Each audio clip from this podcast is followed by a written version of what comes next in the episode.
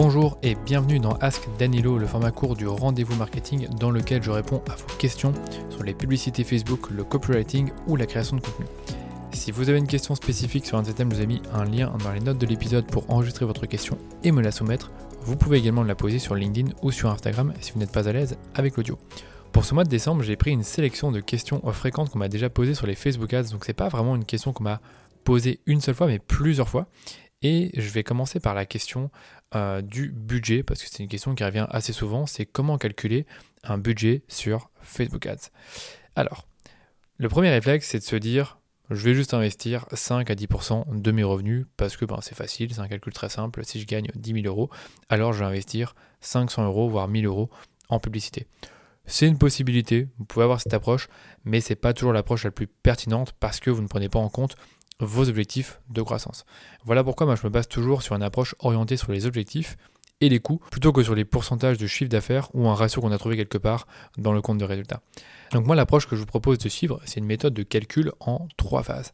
La première phase, c'est le volume. Donc le volume, c'est quoi? C'est l'objectif que vous avez en termes de conversion, donc par exemple des achats, des leads, ou ça peut être un objectif en termes de clics si vous faites du, du trafic, ou de personnes touchées si vous faites de la notoriété. Donc si je prends par exemple le, trafic, on pourrait avoir comme objectif 100 visiteurs par jour sur notre site web ou sur nos articles de blog. Si on fait la conversion, on pourrait dire bah tiens, j'aurais bien généré 10 transactions par jour sur mon site web. On parlera tout à l'heure de la valeur des transactions, mais là je vous donne juste l'idée du volume. Si on fait par exemple de l'installation d'app, eh bien on pourrait dire bah tiens, j'ai besoin de 50 nouvelles installations d'app chaque jour grâce à Facebook. Donc ça c'est la première partie de l'équation, c'est de définir votre objectif en termes de volume de conversion ou de clics ou de personnes touchées.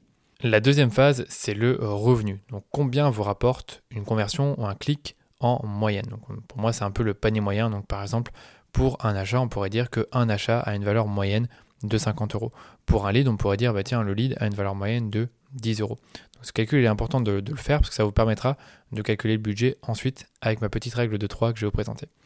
Troisième phase, c'est simplement le coût. Donc le coût d'acquisition maximum que vous êtes prêt à dépenser. Donc si on reprend par exemple les conversions, bah, vous devez définir votre coût maximum que vous êtes prêt à payer pour un achat ou pour un lead.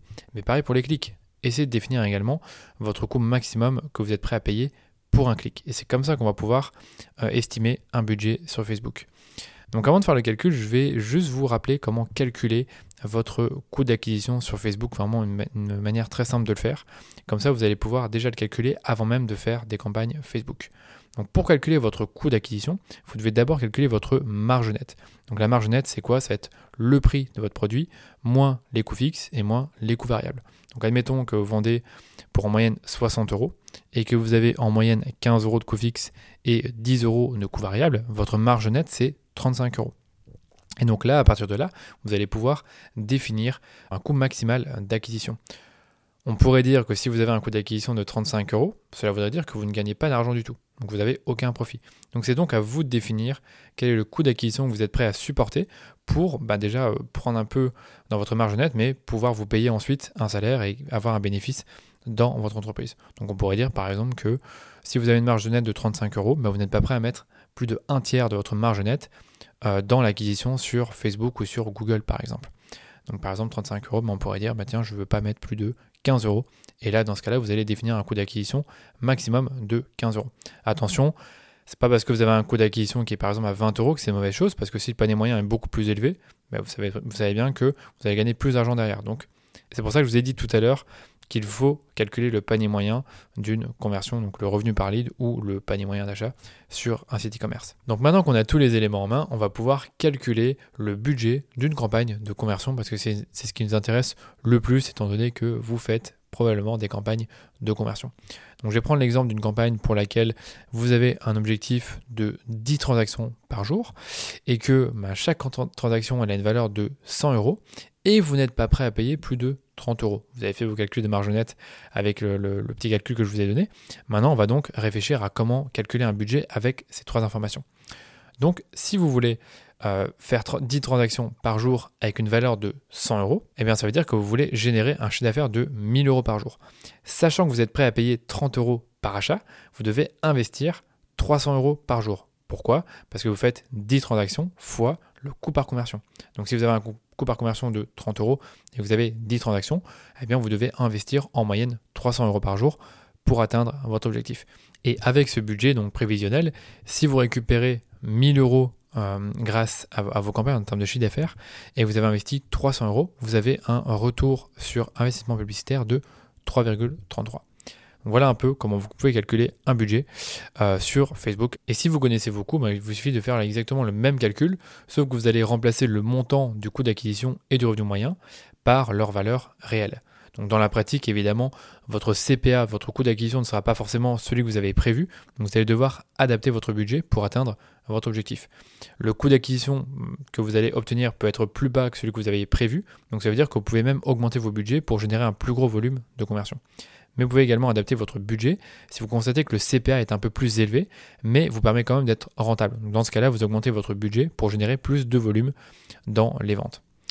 Une dernière chose pour ceux qui ont suivi mes épisodes sur la structure des campagnes Facebook, eh bien vous savez que votre budget, vous allez devoir l'allouer entre différentes campagnes. Et les campagnes, bah, c'est les campagnes d'acquisition et de remarketing. Et pour allouer votre budget, moi je vous propose la méthode 75-25 qui va consister à allouer 75% du budget de l'acquisition, donc des campagnes qui ont pour but de faire connaître votre marque, votre offre et acquérir de nouveaux clients finalement. Et 20 à 25% en remarketing, donc une campagne qui a pour but de montrer de la publicité personnalisée aux personnes qui vous connaissent déjà dans le but de générer une vente. Et puis vous pouvez également avoir entre 0 et 5% de budget en fidélisation, donc pour fidéliser vos clients et leur montrer de nouvelles offres pour qu'ils achètent de nouveaux produits. Et enfin, vous avez entre 0 et 5% en fidélisation. Donc pourquoi 0 Parce que vous pouvez tout à fait euh, ne pas faire de campagne en fidélisation et donc avoir tout en remarketing. Ou alors vous pouvez avoir un petit budget de 5%. Donc par exemple, si vous avez 100 euros par jour, vous mettez 5, 5 euros par jour pour avoir une campagne de fidélisation dans laquelle vous allez montrer des nouveautés ou des produits d'upsell ou de cross-sell à vos clients existants. Et voilà, j'ai répondu à la question comment calculer son budget sur Facebook Ads. La semaine prochaine, je vais vous faire un épisode sur les différences entre le, fait de mettre le budget au niveau de la campagne ou au niveau de l'ensemble de pub. On verra ensemble qu'est-ce qui est mieux entre le fait de le mettre au niveau de la campagne ou au niveau de l'ensemble de pub. Donc je vous donnerai des arguments pour et des arguments contre. Et je vous expliquerai vraiment ce qui est mieux de faire en fonction de la situation. J'espère que l'épisode vous a plu. Si c'est le cas, n'hésitez pas à partager cet épisode autour de vous ou de laisser une note 5 étoiles au podcast pour nous aider à faire grandir la communauté du podcast. Et si vous avez des questions auxquelles vous aimeriez que je réponde, je vous invite à me les poser sur Instagram et sur LinkedIn. Toutes ces questions, je les prendrai à partir de l'année 2022. Allez, je vous dis à lundi pour un nouvel épisode du Rendez-vous Marketing.